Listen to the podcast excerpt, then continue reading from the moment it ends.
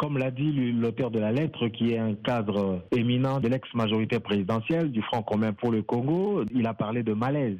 Le malaise était prévisible parce que vous avez euh, le gâteau qui s'est rétréci alors que euh, y a plusieurs personnes à se le partager. Donc ça amène des tensions importantes. Donc euh, le partage du pouvoir, le partage de postes va créer des tensions, de profondes tensions au sein de la majorité présidentielle car il n'y en aura pas pour tout le monde. Il parle d'égoïsme et du non-respect du principe élémentaire du poids proportionnel national. Concrètement, qu'est-ce qu'il exige dans cette lettre? Bah, Il est euh, président de l'AFDC euh, et allié, son regroupement politique, qui est euh, un des regroupements les plus importants à l'Assemblée nationale et même dans les assemblées provinciales. Il exige que la règle de la proportionnalité qui a été décidée, soit un ministre pour 11 députés, soit respectée. Si on respecte cette règle-là, avec les nombres de députés qu'il a, il peut obtenir à peu près 4 Donc je pense qu'il n'a pas pu les obtenir. Voilà pourquoi est-ce qu'il parle d'égoïsme, du non-respect euh, de cette règle-là. Cette lettre d'abord s'adresse à Néhémie Mouilania qui pilote justement les négociations parce que c'est lui le coordonnateur du FCC. Est-ce que ce malaise est causé par la part que l'on veut faire au cash du DPC allié et un peu aussi à, la MOCA parce qu'on parle d'une politique des portes ouvertes? C'est aussi ça le cas, mais il y a ce besoin de rupture, ce besoin de changement. Donc il y a un premier signal qui va être donné par le nouveau président, c'est de réduire le nombre de portefeuilles ministériels. Il y a aussi le fait que euh, les quatre ministères régaliens, le ministère des Affaires étrangères, le ministère de l'Intérieur, le ministère de la Justice et le ministère de la Défense, sont des ministères qui ne sont pas vraiment concernés par le partage de portefeuilles. Ce sont des ministères qui sont laissés à la discrétion du président de la République, ce qui fait qu'il euh, y a très peu de postes à partager et il y a beaucoup de coalitions, il y a beaucoup de plateformes qui veulent participer. Et donc, euh, vous avez d'abord la majorité présidentielle qui a ratifié large, qui avait absorbé une partie de l'opposition à la faveur des accords de la CENCO. Et vous avez maintenant une partie de l'opposition qui est maintenant à la présidence, qui va devenir partenaire de l'ancienne majorité, qui aura aussi besoin d'un quota. Nous voyons dans ce registre-là l'UDPS,